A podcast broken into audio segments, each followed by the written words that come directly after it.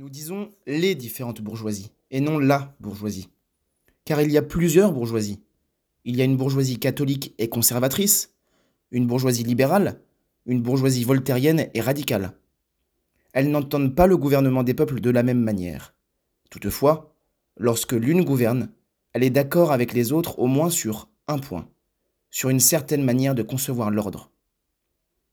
S'il fallait réduire ces fractions au même dénominateur, on trouverait qu'il faut inscrire au-dessus de chacune d'elles défense et illustration de la propriété individuelle considérée comme une fin de toute l'activité politique. Or, si nous regardons la propriété individuelle, et il vaudrait mieux dire la propriété familiale, comme une des conditions de la civilisation, nous ne la regardons pas comme un but, mais comme un moyen. La propriété familiale et personnelle est le plus puissant moyen de faire sortir l'homme du nomadisme, de la barbarie, de le fixer au sol et de lui faire construire la cité, de le faire entrer dans les voies de la civilisation. Mais encore une fois, ce n'est qu'un moyen. La propriété n'est-elle aussi qu'une partie d'un tout Le tout, c'est la cité. Et ce que nous combattons, nous servons, c'est la cité tout entière.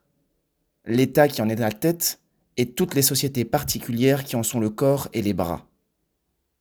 La cité, c'est la propriété nationale, indivise entre toutes les familles qu'elle comprend, et c'est une propriété qui contient beaucoup plus de choses qu'il n'y en a sur le sol, dans les ateliers, dans les bureaux et les magasins du commerce et de l'industrie.